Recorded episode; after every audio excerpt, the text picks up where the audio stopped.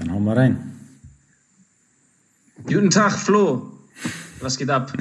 War Motivation, Wahnsinn. Natürlich, natürlich. Weißt du, wieso es mir gut geht? Erzähl, Bruder. Hast du in deinen jüngeren Jahren Pokémon gezockt auf dem Gameboy? Natürlich, Bruder. Ich, hab, ich war der Einzige, den ich kenne, ja, der wirklich 150 Pokémon hatte auf der blauen Edition. Kangama war das letzte Pokémon, was ich gefangen habe. Alter, wir, wir waren zu arm. Ich hatte nie einen Gameboy Color. Ich Was? hatte hier Secondhand, zweite Hand von einem Kollegen diesen schwarz-weißen Gameboy bekommen. Mhm. Und dann durfte ich Pokémon spielen. Zehn Minuten am Tag. Und ich fühle mich momentan so, als wenn ich Pokémon zocke. Weißt du wieso? Erzähl. Weil ich glaube, ich habe mein Pokémon gefangen und hat zum ersten Mal die Evolution geschafft. ich habe es geschafft, mein neues Mikro am Laptop ranzumachen. Ja, nice, cool. Hört ihr unsere lieben Zuschauer zu? Ach, ich mache das jedes Mal, ne? Ich verwechsel Zuhörer und ja. Zuschauer. Ja. Unglaublich, unfassbar. Ich hoffe, dass ihr lieben Zuhörer das auch mitbekommt, dass es einen Qualitätssprung nach oben gab. Ja, auf jeden Fall denke ich schon. Das ist eine ganz andere Welt auf jeden Fall. Ja, auf jeden Fall. Man muss Und eine ganz andere Welt haben wir ja auch seit der letzten Folge, unserer Wutfolge. Ja, ja, also, also du hast Übergänge studiert, glaube ich, in der, in der Zwischenzeit. Der Wahnsinn, was für ein Übergang. Ja, also es war echt. Ja, also wir lernen das Podcasten. Äh, es geht rasant nach oben. Ja, geil. Ähm, also es war echt viel los, muss ich sagen, in der letzten Folge, in der letzten Woche. Ich war wirklich bewegt, weil ganz viele von euch haben uns geschrieben und ganz viele haben sich wirklich auch geöffnet und haben wirklich ähm, Sachen mit uns geteilt, die wirklich intim waren. Also es ging viel darum, eigene Erfahrungen mit äh, Freikirchen mit evangelikalen Bewegungen. Viele haben uns wirklich dar, äh, geschrieben, wie sie gelitten haben darunter, haben so wirklich sehr private Sachen geteilt mit uns. Und das ist für mich eine wirklich große Ehre, muss ich sagen. Also, dass mich da so jemand anvertraut. Und wir haben uns auch sehr, sehr viel Zeit genommen, ähm, da zurückzuschreiben, denke ich mal, wenn da Fragen kamen, Unklarheiten kamen. Ähm, ja, das ist für mich eine sehr große Ehre, wenn sich jemand so öffnet. Ja, auf jeden Fall. Ich, ich war auch überrascht, wisst ihr. Also ich, falls ihr es nicht wisst, äh, ich habe momentan viel zu viel zu tun. Flo ist der, der alles checkt, alles regelt, der macht alles, was hier ähm, an Editing an sich hat, ähm, am Sound, macht alles Flo und er macht auch die E-Mails.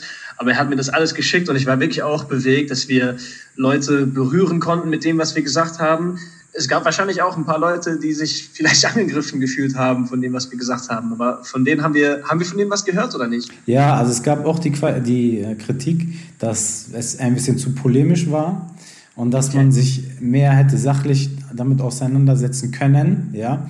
Und also im ersten Moment war meine Reaktion, dass man sich darüber wirklich sachlich auseinandersetzt, war für mich ein bisschen lächerlich, weil für mich waren die Argumentationen, die diese Leute hatten, die waren sowas von out of line. Also für mich ist, wie gesagt, die, die AfD und die Bild-Zeitung, das sind für mich die untersten in Deutschland. Darunter kommen die, Bill Gates hat das Coronavirus erfunden, Leute. Und dann nochmal zehn Stockwerke darunter. Dann kommen die, diese, weiß ich, Evangelikalen da. Ne? Aber ich muss ganz ehrlich sagen, ich musste auch wirklich lernen, dass es tatsächlich Leute gibt, die da wirklich Fragen haben und dass da wirklich Unklarheiten entstehen. Also so ähm, lächerlich, wie ich das am Anfang eingeschätzt habe, ist es dann anscheinend doch nicht. ja. ja. Naja, aber ich, ich, also ich würde in, um, um, uns ein bisschen zu verteidigen, würde ich ja sagen, du, du hast dich halt ausgelassen. Ich habe, glaube ich, auch probiert, so ein bisschen dagegen zu halten, ein bisschen die, die, die Evangelikalen auch zu verteidigen, weil ich, ich komme ja auch aus der Ecke. Und ich habe dann auch ein paar Freunde angeschrieben und ähm, gefragt, was die, was die dazu dachten. Und die meinten ja auch, naja, wir, wir kennen das ja, wir kennen einige, die so drauf sind. Und es sind nicht alles schlechte Leute, es sind nicht alles schlechte Menschen. Aber ich glaube, das ist ein Teil auch der, der Existenz der Kirche, dass wir einander kritisieren können, beieinander nachfragen können. Und wir tun das, glaube ich, dann genauso denen gegenüber, wie, wie die uns. Also die würden dann auch die legitimen Fragen stellen. Ja, hast du diese Stelle gelesen und hast du diese Ansicht dir überlegt und so weiter und so fort. Und mhm. Also ich glaube, das ist gesund, wenn die Leute auch so ankommen. Aber eine legitime Kritik gab es. Weißt du, was die war? Hat zu wenig Tim Wiese Ja, genau. Also äh, unser, unser Lieblingszuhörer, er weiß Bescheid, wer er ist. Tim Wiese, haben wir eine Meinung zu Tim Wiese in dieser Woche? Die kommt wahrscheinlich noch, die werden wir noch einstreuen. Irgendein okay, Tim werden wir, werden wir einbauen. Wiese the Riese. Aber ja, aber ich fand aber auch, muss ich ganz ehrlich sagen, ich meine, du hast es ja schon sehr sachlich gemacht, ja. Ich meine, ich war ja ein bisschen der Pöbler letzte Woche und du warst ja schon der, der wirklich auch versucht hat, da hier sachlich zu bleiben, auf die eine oder andere Weise. Und ich war ein bisschen ja. mich in Rage geredet, aber ich muss ganz, ich fand, du hast es echt ähm, souverän gemacht, nicht so wie ich da, da ein bisschen rumgepöbelt habe. Naja, aber ich glaube, also wir hätten vielleicht noch Raum, auch die, keine, keine Ahnung, so spezifischen ja, die spezifischen Aussagen auch ein bisschen anzugehen, äh, ja. äh, nicht anzugehen, äh, uns damit auseinanderzusetzen. Keine mhm. Ahnung, von dürfen Christen Serien schauen. Oh ja, komm, ja. Okay, wir dürfen nicht ständig diese Witze machen. Habakuk 17 und was weiß ich. Aber naja, also wir könnten es ja mal probieren in einer zukünftigen Folge. Ja, tatsächlich. Also wir können ja mal ein bisschen auf die Reaktionen eingehen, die uns ähm, zugesandt worden sind. Also ich weiß auch, ich möchte auch nicht so die ganzen private Sachen oder so möchte ich jetzt auch nicht hier teilen, die, die mit uns geteilt wurden. Aber tatsächlich, es kamen ja immer wieder einige Themen, es waren ja immer wieder große Fragezeichen, möchte ich sagen. Ja, mhm. und äh, es kam immer wieder das Thema auf Hölle, Errettung vor der Hölle, dass die zentrale Aussage der Evangelikalen ist, dass ähm, ja nur die Bekehrung die Errettung vor der Hölle ist. Ne? Und dass alle anderen schnurstracks, sag ich mal, in, die, in Richtung Hölle unterwegs sind. Das ist ja eine Sache, die kam schon immer wieder auf. Ja. Und ja, darüber kann man ja, äh, ist ja vielleicht ein guter Anlass, darüber mal zu reden. Also. Ja, auf jeden Fall. Also, und ähm, ja, wir haben uns jetzt entschieden, dass wir noch eine Folge machen, die nicht die Wutfolge ist, aber die, die Follow-up-Folge zur Wutfolge. Also mhm. die, die, keine Ahnung, die Besinnungsfolge. Mhm. Nein, wir können uns ein bisschen ja zu diesen Themen auseinandersetzen, einfach so ein bisschen labern, wie es kommt, dass wir ab und zu so eine Folge machen und dann ab und zu eine strukturierte, so wie wir die Genesis-Serie gemacht haben und ja, sagt uns einfach Bescheid, ob euch das gefällt, so wie wir das heute machen, ob es euch eher gefällt, wie wir die Genesis-Folgen ähm, gemacht haben und aufgenommen haben. Sagt einfach Bescheid, so wie es euch gefällt. Vom Feedback geben wir, wir können uns anpassen. Flo, unsere Adresse ist info at straßentheologie.de info at straßentheologie.de schreibt uns an. Genau. Steht also Thema Hölle?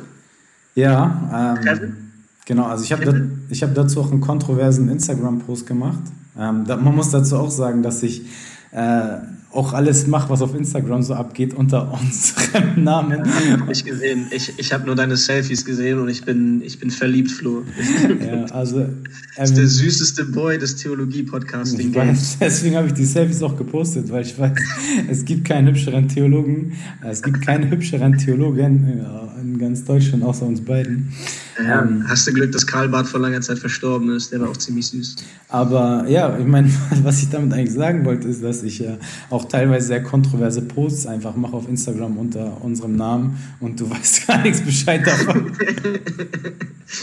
ja, wir können es ja so machen, dass, keine Ahnung, wir, wir können ja auch dass du ab und zu mal was postest mhm. und mit deinem Namen unterschreibst, wenn du einfach einen theologischen Gedanken für den Tag mhm. hast.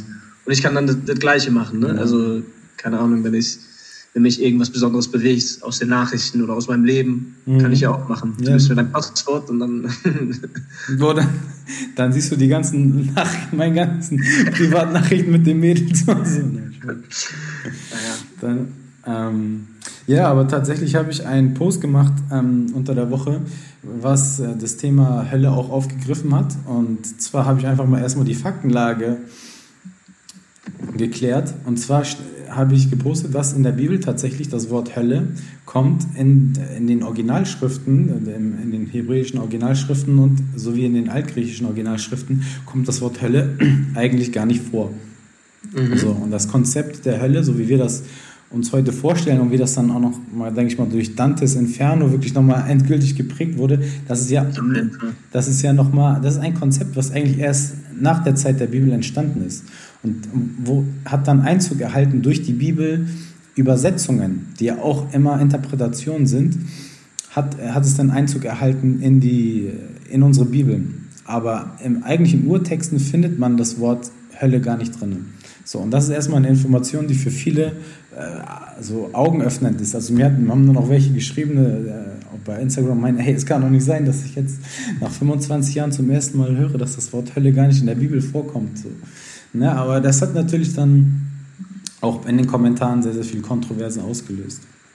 Naja, also theologisch gesehen oder biblisch gesehen merkt man eigentlich, wie mit vielen Themen, eine, eine Entwicklung. Im, Im Alten Testament sprechen oder schreiben viele, ähm, wird viel geschrieben vom, von der Tiefe, glaube ich, ähm, und äh, von, von, dem Dunklen. Mhm. Also, dass wenn man stirbt, dass man einfach plötzlich irgendwie weg ist und äh, dass es einfach dunkel ist und es nichts nach dem mhm. Tod gibt. Ja.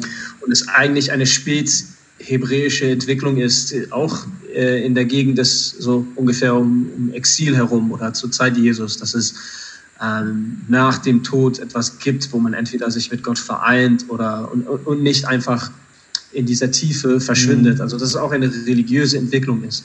Was ich dann nochmal sagen möchte, ist, dass damit, damit habe ich mich schwer auseinandergesetzt, als ich angefangen habe, Theologie zu studieren. Weil nur weil es diese Entwicklung gab, heißt es nicht, dass dies eine Erfindung ist. Weißt du? Ähm, mhm. Es gibt dieses Konzept im, im christlichen Glauben, dass alles geschrieben und alles offenbart wurde, aber noch nicht alles verstanden wurde. Mhm. das ist, glaube ich, ganz wichtig für unseren Glauben. Und das ist, das ist auch ein Konzept, äh, mit dem sich ähm, diese buchstäblichen Übersetzungen schwer tun, weil wir das Gefühl haben, wir können die Bibel aufmachen und die, die Wahrheit ist direkt dort mhm. und leicht, leicht zu finden. Und das ist, das ist schwierig, weil man sieht in der Bibel selbst eine Entwicklung, im Neuen Testament selbst eine Entwicklung. Man sieht äh, Redaktionen, Teile des Markus-Evangeliums gibt es in älteren mhm. Schriften nicht und so weiter und so fort. Und genau das gleiche Thema haben wir bei Hölle und, und Himmel.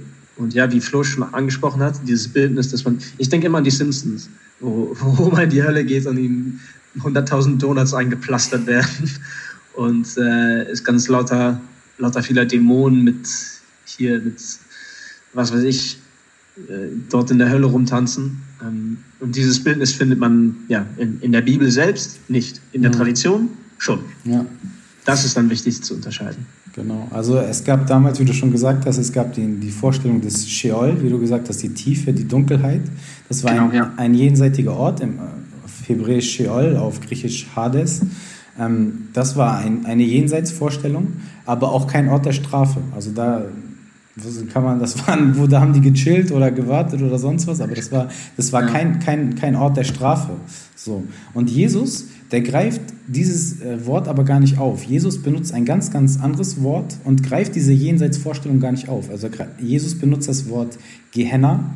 Das ist ähm, ein konkreter Ort in der Nähe von Jerusalem, den kannte jeder. So, und äh, das, ist, das war so eine Müllkippe oder sowas. Ne? Also so ein ganz. Ja, wo, wo auch die, die Leichen weggeschmissen genau, wurden richtig, und ja. äh, auch der ganze Müll der Stadt. Mhm. Aber kurz noch davor zu dem Thema ähm, Strafe, Ort der Strafe. Dieses Sheol ist, glaube ich, wenn ich mich recht erinnere, in spezifischen Psalmen und, und Texten, ist es auch ein Ort, wonach sich einige unserer Charaktere der Bibel sehnen, oder ah, nicht? Ja. Mhm. Weil, weil, sie den, weil sie diesen Schmerz nicht mehr ertragen möchten ah, ja. und mhm. nach dem Sheol sehen. Also ja. kann ich mich irren, aber ja, wollte ich noch kurz zurückrudern. Genau. Aber ja, Gehenna, Ort außerhalb Jerusalems. Genau. Und Was hast du noch zu erzählen? Ja, also es ist erstmal, erstmal ist es ein konkreter Ort. Ne? Es ist kein, keine Jenseitsvorstellung. Und äh, also Jesus hätte ja auch irgendwie sagen können, ja, ihr werdet äh, Strafe, ihr werdet Strafe erhalten im Gehenna oder äh, ihr werdet Strafe erhalten in der Sheol. So. Na, dann würde er sagen, okay, würde er Bezug nehmen auf einen jenseitigen Ort und da würde er auf etwas Strafendes Bezug nehmen. Aber er wählt ja gerade keinen jenseitigen Ort, er geht ja gerade nicht auf die Jenseitsvorstellung ein, sondern er wählt einen konkreten Ort auf der Erde. Also er, man hat das Gefühl, es ist mehr die Hölle auf Erden, die Jesus beschreibt.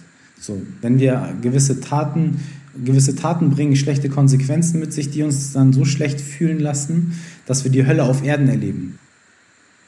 Okay, Flo, also ich folge dir, ich, ich kann da mitgehen ungefähr und ich, ich bin dann deinen Meinungen auch sympathisch gegenüber, stehe ich gegenüber. Aber ich glaube, wir laufen auch vielleicht in die Gefahr, dass, weißt du, du und ich, wir sind in Deutschland aufgewachsen. Wir haben, ja, wir, haben wahrscheinlich schon unsere Challenges gehabt in unserem Leben, aber generell leben wir in einer sicheren Gesellschaft. Und wir leben in einem Kontext, in dem wir Frieden wollen und auf eine gewisse Art und Weise nehmen wir den Frieden auch einfach so an sich. Wir hier, äh, wie sagt man, we take it for granted. Wir mhm. akzeptieren das einfach als Standard. Mhm. Aber wenn man in verschiedenen anderen Gegenden und Kontexten auflebt, zum Beispiel in dem der, ähm, des hebräischen Volkes, des, der Israeliten, zu dem Zeitpunkt war es ja auch ein Kontext von Krieg und Machtübernahme und so weiter und so fort. Und da hat man sich ja nach Gerechtigkeit gesehnt. Mhm. Und diese Gerechtigkeit gab es nicht ohne gerechte Bestrafung, mhm. sagen wir mal so, eines Richters. Und ich glaube, wir fallen dann genauso in die gleiche Falle, dass wir wollen, dass die Welt auf eine gewisse Art und Weise funktioniert und für uns sieht es so aus, so ja, es gibt keine Hölle, ähm, am Ende wird alles gut, am Ende macht alles nichts, könnte man so kritisieren oder nicht, wenn wir einfach die Hölle wegwischen und sagen, ja, Jesus spricht nur von Gehenna, von einem Ort außerhalb Jerusalems und so weiter und so fort. Okay, ähm, ich möchte ganz kurz was sagen zum Begriff der Gerechtigkeit, weil das ist auch ein Begriff, der immer wieder gefallen ist. Und zwar hat sich ja das Wort Gerechtigkeit, das hat sich ja so ein bisschen geändert. Also die Bedeutung der Gerechtigkeit, das Verständnis hat sich ja geändert. Im hebräischen Denken damals in der Bibel war das Wort Gerechtigkeit so zu verstehen, dass jeder das bekommen hat, was er braucht. Also dass jemand, der nicht die gleichen Startvoraussetzungen hat in einer Gesellschaft, sozusagen, dass es gerecht ist, wenn der etwas mehr Hilfe bekommt als derjenige, der, als derjenige, der vielleicht schon bessere Startvoraussetzungen in der Gesellschaft hat.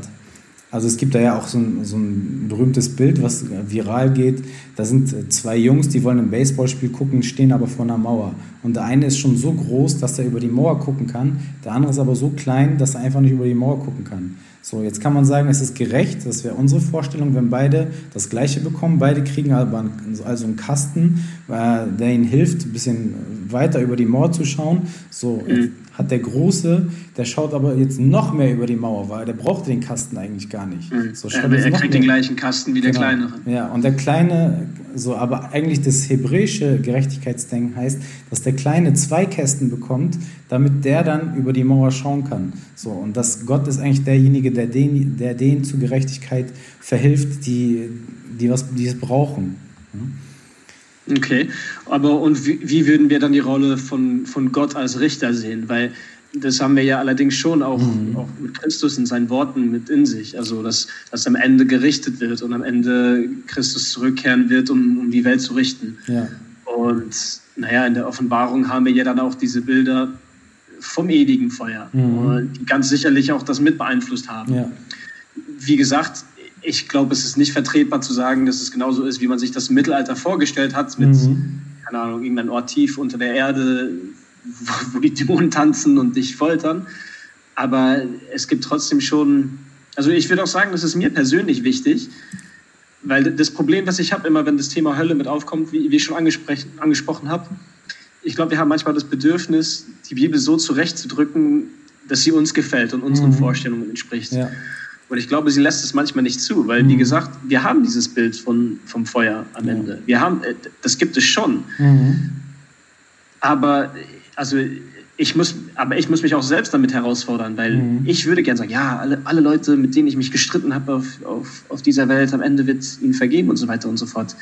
Also, wenn du so stark verletzt worden bist, also, dann äh, von jemandem, von deinen Feinden, mhm. dann wünschst du denen am Ende nicht die, die, ähm, die Gesamterlösung von mhm. allen Menschen. Ne? Also äh, in Deutschland 1946, wenn du als, Juden, als Jude die, den Holocaust überlebt hast, und ja, okay, das macht jetzt keinen Sinn, weil wenn du jüdisch bist, bist du vielleicht auch kein Christ, aber dann wünschst du am Ende nicht dem Hitler alles Gute und dass mhm. ihr dann am Ende im Himmel zusammen chillt. Ja. Verstehst du, was ich meine? Also, ich möchte mir da auch nicht die Bibel so zurechtrücken, dass sie mir passt und ja. meinen Vorstellungen entspricht, sondern auch, dass ich die Bibel so annehme und das, was sie uns gibt, ähm, damit reflektiere und, und probiere, die Wahrheit so zu erfahren. Genau, aber du, du sagst es ja auch schon richtig, sondern ein, ein, der Mensch wünscht sich nicht, äh, dass jetzt da die Vergebung passiert in dem Moment. Na, das ist ja eine, eine menschliche Vorstellung, dass man sagt, oh, ich will jetzt, dass er seine Strafe bekommt und ich will jetzt, dass er brennt. Das ist eine, meiner Meinung nach, ist das eine zutiefst menschliche Vorstellung. Und da kann man sich fragen, ist es nicht vielleicht zu sehr menschlich? Na? Ist es nicht, wie, wie gesagt, Gott, Gottes Wege sind andere Wege? Na? Ist, es, ist es nicht Gott, der uns immer zeigt, dass er anders ist als wir Menschen? Mhm. Und auch dieses Bild des Richters. Ne? Also wir haben es ja gerade in der deutschen Sprache so. Ein Richter ist ja auch jemand, der dich, äh, der dich, der dich wieder richtig macht, der dich, äh, der dich aufrichtet sozusagen. Ne? Also der dich so, wieder gerade macht sozusagen. Und da, das finde ich kommt in der deutschen Sprache ganz gut zurecht. Und äh, ich finde das das passt auf Gott, das passt auf Jesus, weil das sind diejenigen, die uns auf den geraden Weg bringen, das sind die, die uns aufrichten und die, die uns wieder gerade machen. Also so verstehe ich das Bild mit dem Richter. Ja. Ja, für mich das, das Bild, was mich immer zum Thema Hölle geprägt hat, ähm, jetzt, jetzt komme ich sehr evangelikal rein, mhm. ähm, ist von C.S. Lewis, ist ein Liebling, besonders mhm. hier in England, ja. äh, von, den Evangelik von den evangelikalen Kirchen. Mhm. Ne? Und ähm, er hat ein Buch geschrieben, ich weiß gar nicht, wie es auf Deutsch heißt, The Great Divorce, die große Trennung vielleicht, kein Plan. Und dort wird schon im ersten Kapitel beschrieben, dass, dass die Menschen in einem Bus sitzen und Richtung Himmel fahren. Mhm. Die Leute wissen nicht, wie sie in den Bus reingekommen sind, aber sie wissen einfach nur, okay, dieser Bus kommt zum Himmel. Und dann hält er an einer Fahrstelle an. Und dann kommen Menschen aus, von, von jeder Farbe, schwarze Menschen, asiatische Menschen und so weiter und so fort, kommen in diesen Bus rein. Und dann sagen einige weiße Menschen, okay, wenn diese Menschen hier in diesen Bus einsteigen, dann kann ich nicht im richtigen Bus sitzen. Mhm. Obwohl sie wissen, dass dieser Bus nicht, äh, dass dieser Bus äh, zum Himmel fährt. Mhm. Und sie entscheiden sich dann, okay, wenn diese schwarzen Menschen hier im Bus eingestiegen sind, dann bin ich nicht im richtigen Bus, also mhm. muss ich aussteigen. Und das ist für mich dieses ein, ein, ein sehr schönes Bildnis wie, wie wir uns die Hölle vorstellen können. Nicht, dass es etwas ist, wo wir hingeschickt werden, sondern etwas ist, was wir durch unsere Sünde und durch unsere Blindheit und ja, durch unsere Dummheit nicht verstehen können. Dass wir mhm. die Entscheidung treffen, für uns selber auszusteigen ja. und, und nicht diese, diese Wiedergutmachung Gottes annehmen.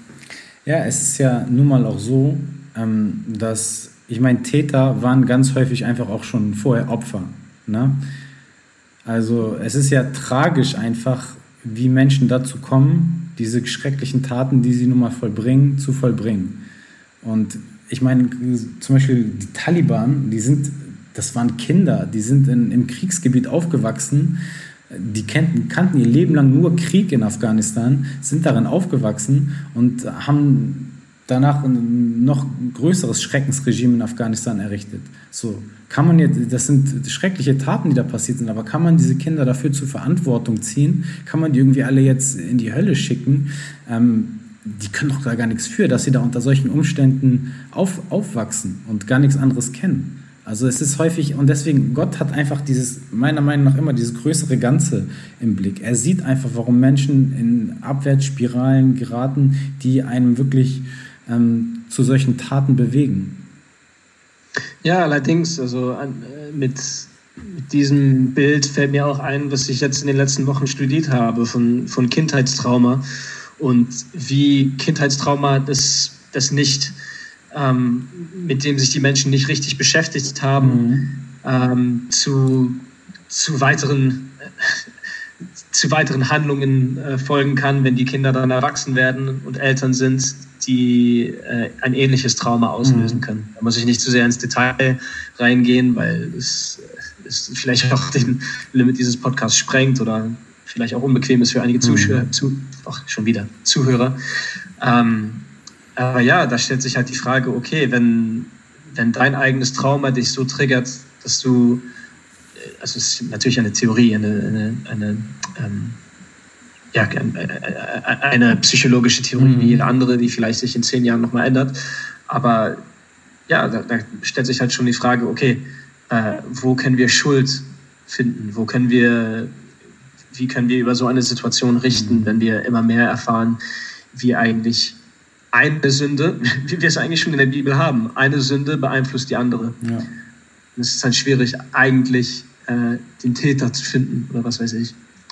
Und für mich ist es dann halt immer, wie gesagt, dieses Bild, dass, dass Gott der einzig gerechte Richter ist, der alles richtig machen wird, ist dann schon mehr bequem als die Idee, dass wir entscheiden können, wer wirklich eigentlich die Hölle verdient hat und wer nicht. Und das ist dann auch die Schwierigkeit daran, dass wir vertrauen müssen, dass, dass Gott am Ende das richtig macht. Mhm. Ähm, dass das eine Geschichte ist, mit der wir aufwachsen, ist, glaube ich, ganz, ganz wichtig. weil wir selbst nicht die Richter sein können. Wir sind nicht die, die es richtig machen. Äh, wir akzeptieren genauso unsere Schuld in Situationen, wie wir die Schuld anderer anerkennen mhm. und äh, uns diesem Richter unterstellen. Also ich, ich frage mich auch, wie, wie möchte man eigentlich eine Tat ummünzen in, ich meine, es ist ja heutzutage, wir wissen alle, man kann eine schreckliche Tat wie ein Mord, eine Vergewaltigung oder sowas, sowas kann man hier einfach nicht in äh, eins zu eins in, äh, Gericht, in Gefängnisjahre ummünzen. So, man kann jetzt sagen, okay, wir stecken ihn jetzt zwölf Jahre hinter, hinter, hinter Gittern, aber macht es das für das Opfer besser in dem Moment? Hilft es dem Opfer? Natürlich hilft es ihm in, in, einer, in einer Sache, dass, es, dass er wenigstens nicht noch frei draußen rumläuft. Aber inwiefern macht, wie kann ein Opfer über diese, wie kann ein Opfer diese Tat verarbeiten? Naja, also da, darauf basiert sich ja unser, unser Justizsystem. Also geschichtlich gesehen hat es ja diese christliche Idee im Hintergrund, dass man seine, seine Schuld begleicht, indem man, keine Ahnung, als wir noch die Todesstrafe hatten, äh, dass man sie damit ausgleichen kann oder sollte oder dass man so und so lange im Gefängnis verbringt. Äh, naja, dass halt die Versöhnung am Ende möglich ist. Aber wenn man halt nicht dieses, es hat ja auch seine, ja, wie gesagt, seine Quellen hat, hat das ja, glaube ich, auch im Christentum. Ich bin kein Justiz, Justizexperte oder so, mhm. aber ich finde es schon schwierig, dann zu sagen, dass wir das auf, in unserer Welt wieder richtigstellen können. Und mhm. ja, ich, ich glaube, das ist nicht, das liegt uns leider nicht auf dem Schirm. Ja. Aber wir können tun, was wir können. Also dieser Podcast soll auf jeden Fall nicht dazu dienen, äh, unser Justizsystem hier auszuhebeln. Aber äh, nee, okay, also, außer vielleicht, wenn Flo was bei Instagram postet, das ist so seins. nee, aber ja, was ich sagen will, ist, dass dass man das nicht, man kann so eine schreckliche Tat nicht einfach sagen, okay, der geht jetzt zwölf Jahre ins Gefängnis und danach ist alles wieder gut. So, genauso kann man auch nicht sagen, der geht so und so viele Jahre in die Hölle und danach ist alles wieder gut. Also ich finde, ich finde, das ist einfach schwierig. Ja. ja. Und, und da kommen wir direkt zum nächsten Thema. Dann gibt es ja auch noch die Christen, die sagen, du musst an Jesus Christus glauben und dann sind deine Sünden vergeben. Und da frage ich mich ja selber als Opfer, ey, ganz ehrlich, der hat jetzt, der hat mir jetzt was Schreckliches angetan. Jetzt glaubt er an Jesus Christus, okay, und jetzt hat das gar keine Konsequenzen oder was? Was ist das denn für eine Scheiße? Ich meine, das ist ja die allergrößte Ungerechtigkeit. Und dann passiert nur noch Folgendes wahrscheinlich, weil mir sowas Schreckliches angetan hat und Gott das nicht verhindert hat, verliere ich meinen Glauben an Gott, kann ich mir an Gott glauben, ja. Deswegen gehe ich in die Hölle und mein, äh, sozusagen mein Peiniger, der mir etwas Schlechtes angetan hat, glaubt an Jesus Christus und geht dafür in den Himmel. So, das ist ja im Endeffekt die Logik, die, die, hinter, diesen, die, die hinter dem Satz steckt. Ähm, ja, du musst nur an Jesus Christus glauben und deine Sünden sind dir vergeben und alle anderen gehen in die Hölle, die nicht an Jesus Christus glauben. Ja, aber man, man kann die, dieses Statement auch zur Hälfte abschneiden irgendwo, oder nicht? Also ich glaube, es, es gehört schon zu unserem Glauben, dass, dass Christus die Welt durch, naja, das, wie gesagt, das ist schon ein evangelischer, evangelikaler Outlook, aber das sehen wir ja im Paulusbrief, das sehen wir äh, im Neuen Testament, in, in, im Hebräerbrief, glaube ich, auch äh, am klarsten. Und ähm, ich glaube, wir können diese Aussage schon machen. Ähm, wie auch schwierig sie vielleicht sein kann, wenn man sich die Logik darin anschaut. Das haben wir auch im Genesis-Brief besprochen, wo Sünde eigentlich herkam und wer schuld ist und so weiter und so fort, weil Gott ja eigentlich diese Welt so erschaffen hat, dass wir sünden können. Wieso hat er es im ersten Sinne überhaupt gemacht und so weiter und so fort. Könnt ihr euch alle Genesis-Folgen anhören. Aber ich glaube schon, dass wir diese Aussage machen können. Ähm, wenn du deine Schuld zugibst, ähm, dann nimmt Christus die auf sich. Mhm. Und für mich ist es dann wichtig, dass wir da den Schluss machen, weil für mich wird die Christenheit oder das Christentum ähm, blamabel reduziert, wenn es nur darum geht, ob wir in den Himmel kommen und andere in die Hölle kommen. Mhm. Ähm, ich glaube, das, das wird sich regeln. Wie gesagt, Gott ist der Richter mhm. und das, da, da, können wir Vertrauen und Glauben haben, dass das so gerichtet wird, dass es richtig ist. Mhm. Es geht nicht darum, mich in den Himmel zu bringen. Es geht für mich mehr darum, wie wir auf dieser Seite des Jenseits uns benehmen und unser Leben ausleben, ja. dass es schon dem entspricht, worauf wir hoffen in der Zukunft, auf dieses Himmlische. Und das ist dann die Herausforderung. Und dann geht es nicht darum zu sagen, der und der kommt in die Hölle und ja. der, der kommt in den Himmel. Ja, das ist ja der unique selling point einiger Gemeinden, dass sie mit, den Angst, mit der Angst der Menschen spielen. Also viele, viele, vielen Leuten wird ja wirklich erzählt, ey, okay, du glaubst jetzt gerade nicht an Jesus, das heißt, du bist nicht errettet, das heißt, du gehst in die Hölle. Und das ist ja, na, also wer so ein Gottesbild hat, ähm, also da frage ich mich auch, wenn, wenn die Beziehung zu Gott im Mittelpunkt stehen soll, des christlichen Glaubens, und ich glaube eigentlich nur an ihn, weil ich sonst Angst habe vor der Hölle. Das ist doch keine richtige Beziehung, die eigentlich nur auf Angst basiert. Das ist. Ja, also da kann ich dir nicht widersprechen. Mhm. Ich, ich glaube auch nicht, dass es eine Angstbeziehung sein sollte. Ähm, ja, mit der Hölle zu drohen, ist, mhm. glaube ich, nicht. Sehen wir das überhaupt im, im Neuen Testament irgendwo, dass einer mit der Hölle droht? Ja, wie gesagt, das Wort. Vielleicht schon, das, das fällt mir einfach gerade nicht ein, aber. Das Wort, das Wort Hölle, wie, wie ich ja gerade gesagt habe, steht ja so gar nicht erstmal im Neuen Testament. Ne? Und ähm, es wird, und was auch interessant ist, ist, dass in diesen Stellen, in denen Jesus das Wort Gehenna benutzt, ist mal ganz genau hinzuschauen, zu wem spricht er in dem Moment eigentlich, wenn er über die Gehenna spricht. Er spricht immer zu gläubigen Menschen. Er spricht niemals zu Ungläubigen. Er, er, er, spricht niemals zu einem Ungläubigen und sagt, falls du nicht an mich glaubst, kommst du in die Hölle oder sowas. Ne? Das ist auch mal interessant zu wissen.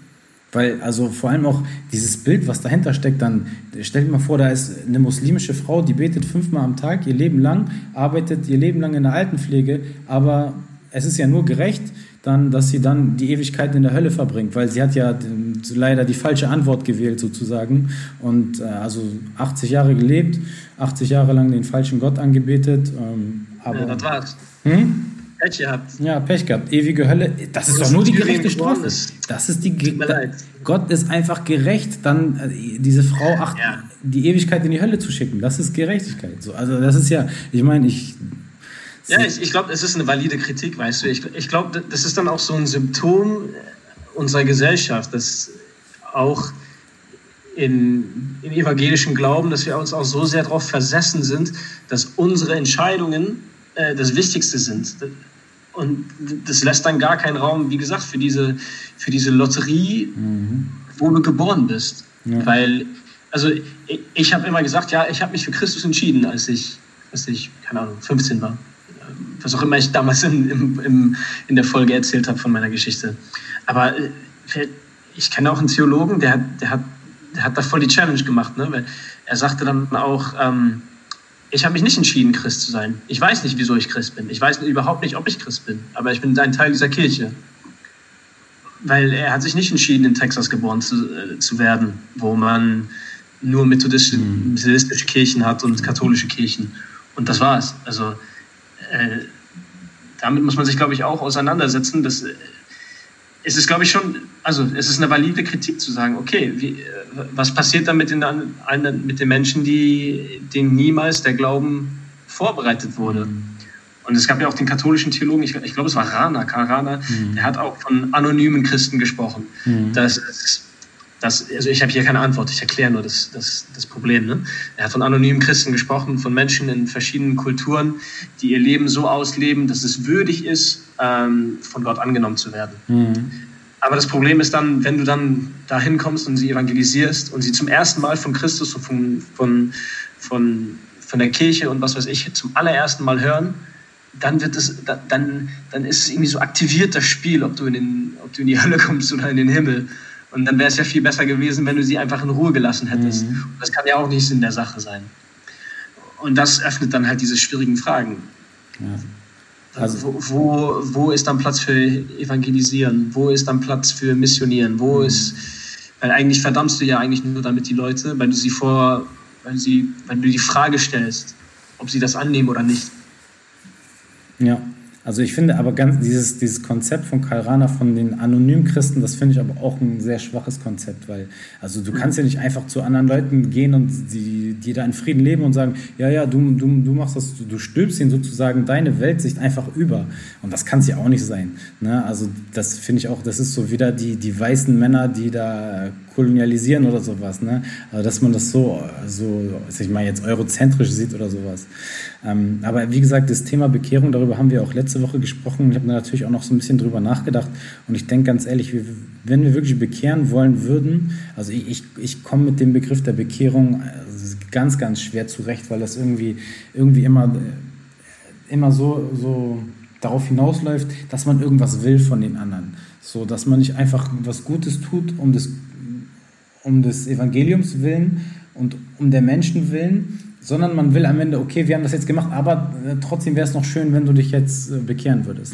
Ähm, und deswegen denke ich, aber wenn, wenn man natürlich, man ist natürlich der Meinung, das Christentum ist gut und das ist wahr und alles, ähm, wir würden viel mehr Menschen bekehren, sage ich mal, wenn man so sprechen möchte, indem wir einfach mal unseren Mund halten würden, einfach mal rausgehen würden, unser, oh, so unsere in die Ränder der Gesellschaft gehen würden, unsere soziale Arbeit, unser Engagement da ableisten würden, ohne irgendwas da großartig äh, einfach unseren Mund halten würden und dann unser Gemeindeleben und trotzdem natürlich zusammenleben würden, dann würden viel mehr Menschen irgendwie schon auf uns aufmerksam werden und sagen, ey, das ist, was die da machen, das ist richtig cool.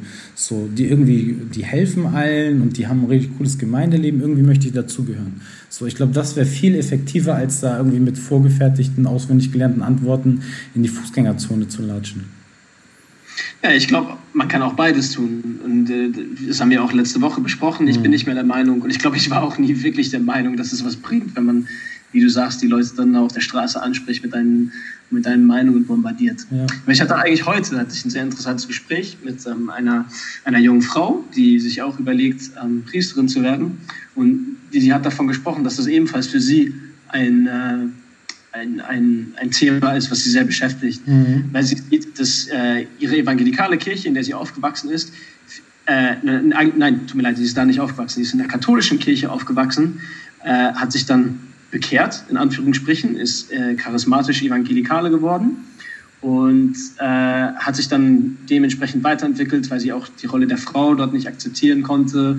Ähm, ich glaube, wir beide werden sagen, berechtigterweise konnte sie das so mhm. nicht akzeptieren und ja, überlegt sich jetzt momentan, ob sie anglikanische Priesterin werden möchte. Mhm. Und sie wird kritisiert, dass halt in diesen evangelikalen Bewegungen, aber auch in der anglikanischen Kirche, das sich so verfestigt hat, dass es mehr darum geht, was die Menschen denken und was in den Köpfen abgeht, als dass man eigentlich das betreibt, äh, was die Bibel vorausspricht, also Versöhnung. Mhm. Und diese Versöhnung findet nicht nur in den, in den Köpfen der Menschen statt, in dem, was man glaubt, nicht nur sogar in dem, was man tut, sondern auch die Versöhnung der Welt im Sinne der Erde, auf der man steht und die man betritt.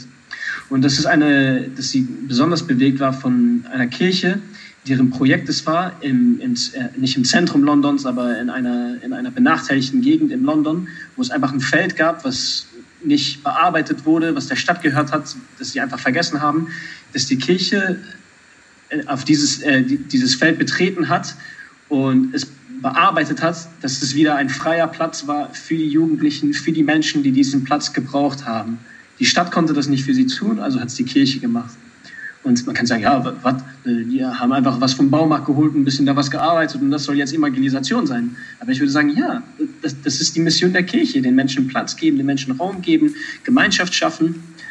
Und man sieht, was daraus kommt. Es geht nicht nur mhm. darum, die Menschen zu bekehren, äh, in dem, was sie denken, sondern auch in diese Gemeinschaft mit einzuladen mhm. und einen, einen Raum zu schaffen, in dem man diese Begegnungen, wie du schon angesprochen hast, diese Begegnungen haben kann im Sinne von Gemeinschaft und Beziehungen. Mhm. Und was dann kommt, werden wir sehen. Möchtest du abschließend noch was sagen zum Thema Hölle? Was sind denn deine, deine Gedanken zum Thema Hölle und jenseits? Naja, also ich glaube, vielleicht ist meine Meinung zum Thema Hölle ein bisschen durchgedrungen schon, in was ich gesagt habe. Aber wenn ich ans Thema Hölle denke, denke ich eigentlich über ein Erlebnis nach, äh, was ich, glaube ich, vor einem Jahr ungefähr hatte. Da hat ein Kollege mich angeschrieben und meinte, ey, ich, es ist eine längere Geschichte, viel zu lang für diesen Podcast. Aber um es kurz zu fassen, äh, ich hatte einen Kollegen äh, aus der Schule und mit dem war ich irgendwann mal feiern und wir kamen ins Gespräch über den Glauben. Und irgendwie habe ich Vollpfosten es geschafft, anscheinend ihm die Nachricht zu übertragen, wenn er Jesus nicht akzeptiert, dann kommt er in die Hölle. Und wir hatten jetzt, glaube ich, vier oder fünf Jahre lang keinen Kontakt mehr. Und ich habe das total vergessen.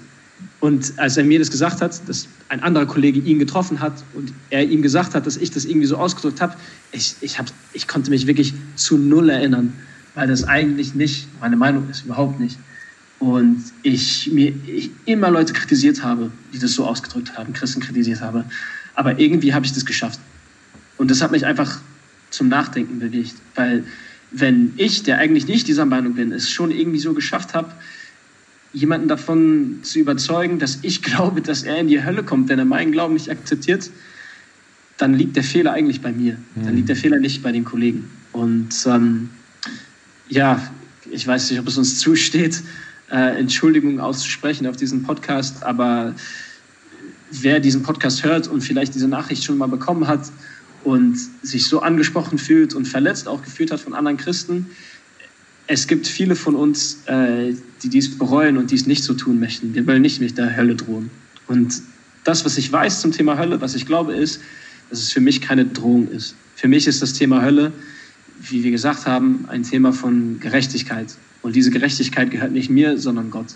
Und wenn es eine Hölle gibt, dann bin ich, ich finde mich damit zurecht, wenn diese Hölle leer ist. Das ist das, was ich zum Thema Hölle meine. Und ja, es gibt noch ein Gespräch, was ich haben muss mit diesem Kollegen. Und ähm, ja, vielleicht werdet ihr in Zukunft davon hören. Gut so, als Zusammenfassung? Ja, ja, klar. Jetzt musst du mich aber auch nochmal fragen. Und du, Flo, was meinst du? Es ist ein Riesenthema, ja. da haben wir es. Tim Wiese, Riese. Müssen wir irgendwie mit einbauen? okay, ja, wie gesagt, was meinst du, Flo? Was, hast du einen Abschlussgedanken? Boah, ich sag mal, ich hau mal jetzt echt einen raus und ich sag, ich glaube, die Hölle gibt es nicht so, wie wir uns die vorstellen. Also das ist für mich die, die größten Linien der Bibel, die sich wirklich durch die wichtigsten Texte der Bibel ziehen. Darüber können wir auch gleich nochmal reden, vielleicht in der nächsten Folge. Ähm, die zeigen uns einfach einen Gott der Liebe, der Barmherzigkeit auf. Und ich glaube, dass sich das Bild der Hölle, so wie wir uns das vorstellen, nicht mit dem vereinbaren lässt. Und ich denke auch, ich meine, auch in den Evangelien in dem Moment, wo Jesus angespuckt wird, wo er geschlagen wird, wo er gedemütigt wird, nicht, da sagt der Vater, vergib ihnen. Also, da hätte er auch sagen können, ja, ihr kommt alle in die Hölle. So, aber sogar da, an dem zentralen, das ist eine zentrale Stelle der, der, der Bibel, ja, falls nicht sogar die zentrale nicht mal da, fängt er mit dem Thema Hölle an. Und deswegen glaube ich, es gibt keine Hölle, vor allem auch, weil ich denke, dass wenn man Opfer einer schlimmen Tat wurde, ist die einzige Möglichkeit, das zu verarbeiten, für sich selber, ja, dem Täter zu vergeben. Das, ist die, das heißt nicht, dass man sich mit dem Täter versöhnen muss, aber man muss irgendwie dem anderen, dem Gegenüber vergeben. Sonst schleppt man das für immer mit sich rum. Und sonst helfen auch keine Gefängnisjahre, keine Höllenjahre, wenn man das nicht selber mit sich ausmacht. Und weil das bei uns auf menschlicher Ebene so ist, dass eigentlich nur Vergebung einen befreien kann von den, von den schlimmen Sachen, die man erlebt hat, glaube ich auch, dass das auf transzendenter Ebene so sein muss, dass Gott eigentlich nur vergeben kann, weil anders könnte er mit den ganzen schlimmen Sachen, die auf der Erde passieren, gar nicht umgehen.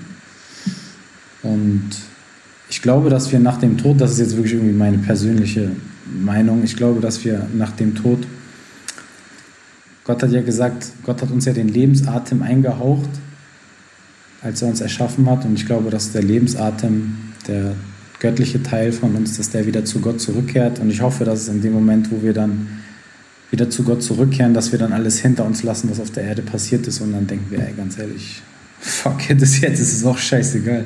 So, also, dass wir das wirklich hinter uns lassen und dass wir dann zu Gott zurückkehren. Und vielleicht ähm, kann es einen Ort geben, weil sich ja jeder Mensch irgendwie frei entscheiden kann, ob er in eine Gemeinschaft mit Gott eingehen möchte oder nicht. So, und vielleicht gibt es auch einen Ort, wo der Mensch sagen kann, ich habe aus freien Stücken entschieden, ich möchte nicht in eine Gemeinschaft mit Gott eingehen. Und ähm, vielleicht gibt es da deswegen einen anderen Ort. So. Aber ja, wie gesagt, das ist irgendwie meine, meine, meine Vorstellung. Ich danke dir, Flo, auch für deine Offenheit. Vielleicht zum Schluss, zum aller, aller, allerletzten Punkt kann ich dir nochmal erzählen. Wie gesagt, ich habe eine einigermaßen, einen einigermaßen evangelikalen Hintergrund. Und mein Großvater war eigentlich sehr, sehr fromm aus der Schweiz. Und er hat uns immer erzählt, dass am Ende wird alles wieder versöhnt. Mhm. Aber weißt du was, Flo? Ich glaube, du würdest ihn auch kritisieren. Weil er kam auch mit dieser Meinung nie mit dem Matthäusbrief oder Lukas Evangelium, äh, Matthäusbrief, was erzähle ich? Matthäus Evangelium oder Lukas Evangelium.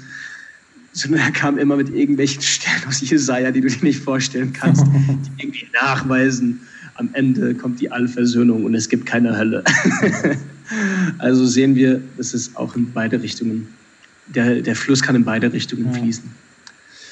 So, ich danke dir, Flo, für das Gespräch. Danke dir. Ich danke euch Zuhörern und Zuhörerinnen. Jetzt habe ich es geschafft, jetzt habe ich es richtig gemacht. Äh, fürs Dabeisein. Ähm, ja, wie gesagt, schickt, euch, äh, schickt uns eure Meinungen. Sagt Bescheid, was denkt ihr zum Thema Hölle? Ist es Quatsch? Ist es legitim? Sind wir Ketzer? Verdienen wir die Hölle oder mhm. Ja, Spaß. Aber ja, sagt uns Bescheid. Das hat uns äh, berührt äh, in der letzten Woche, was ihr alle uns geschrieben habt. Und ähm, ja, wir werden uns vielleicht in Zukunft weiter mit solchen Themen auseinandersetzen. Ich verabschiede mich. Haut ihr rein. Flo? Ciao, du? ciao. Macht's gut. Ciao.